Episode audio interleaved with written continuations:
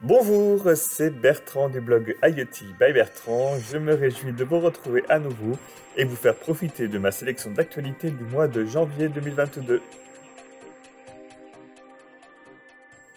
Le CES 2022 à Las Vegas est passé par là avec ses nombreuses annonces et je vais commencer avec Samsung qui compte capitaliser sur son large catalogue de produits grand public pour intégrer son hub domotique au sein des foyers. La marque coréenne a en effet annoncé que plusieurs réfrigérateurs, téléviseurs ou écrans de la marque seront équipés du hub SmartThings, ce qui permettra d'avoir un gestionnaire domotique sans box supplémentaire. Pour rappel, le hub SmartThings utilise les protocoles Wi-Fi, Zigbee et Z-Wave et vient d'annoncer sa compatibilité avec le protocole Matter dont je vous ai déjà parlé à plusieurs reprises. Le fournisseur d'environnement connecté Tuya a également communiqué que les produits intégrant leur technologie seront également compatibles Matter.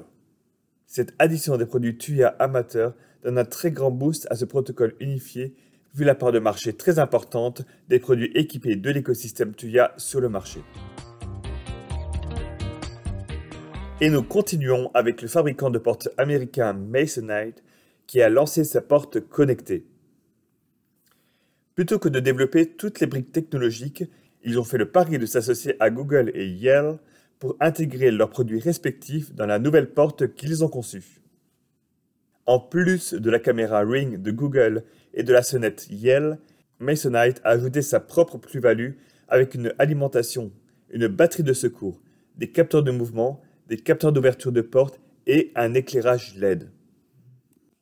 Toutes les fonctionnalités liées à la porte d'entrée sont ainsi combinées en un seul produit. L'ensemble des éléments sont connectés avec un hub à l'intérieur du domicile et une application permet d'intégrer l'ensemble des fonctionnalités. Un bel exemple de capitalisation de savoir-faire pour répondre avec un produit et une app unique à l'ensemble des fonctionnalités pour gérer l'accès à sa maison.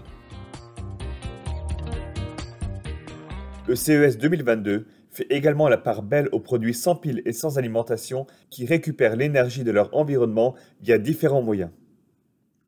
Les entreprises Arcos et Ossia ont ainsi annoncé la future génération de recharge.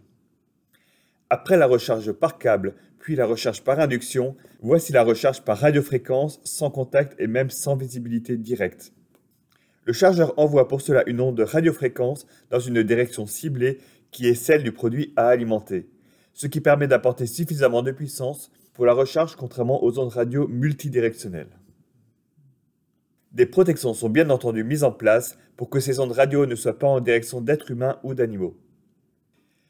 Quatre produits issus de ce partenariat ont été annoncés, dont une caméra intérieure, une station de température et de qualité de l'air, une smartwatch et un tracker pour animaux. Samsung, de son côté, a développé une télécommande qui récupère l'énergie soit par les ondes du Wi-Fi, soit par un panneau solaire intégré à l'arrière. La société française Barracoda, quant à elle, a présenté au CES un thermomètre se rechargeant en le secouant. Plusieurs exemples qui montrent que les technologies de récupération d'énergie vont bientôt se démocratiser.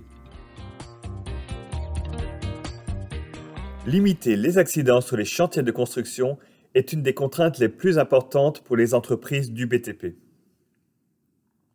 Les équipements de protection individuelle, EPI, comme les casques, les chaussures de chantier font partie des protections de base des travailleurs. Et c'est en particulier sur ces objets que les entreprises ont décidé d'apporter leur valeur ajoutée. La société HHS a développé un casque récompensé au CES d'un award.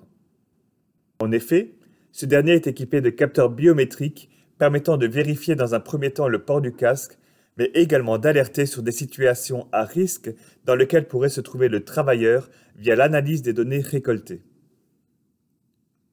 Trucks a de son côté lié un partenariat avec des fabricants de chaussures de sécurité pour y intégrer des semelles connectées autonomes envoyant des alertes en cas de mouvement anormal résultant par exemple d'une chute. Il est également important de visualiser le résultat d'un bâtiment alors qu'il est encore en construction. C'est dans ce cadre que de nombreuses entreprises ont présenté cette année des lunettes intégrant des écrans pour offrir un service de réalité augmentée, comme Lenovo, Buxis ou Epson. Voici pour cette sélection du mois de janvier qui est toujours très dense en actualité IoT. Vous pouvez retrouver l'ensemble de ces billets dans mon blog iotbybertrand.wordpress.com avec des liens pour approfondir chaque sujet.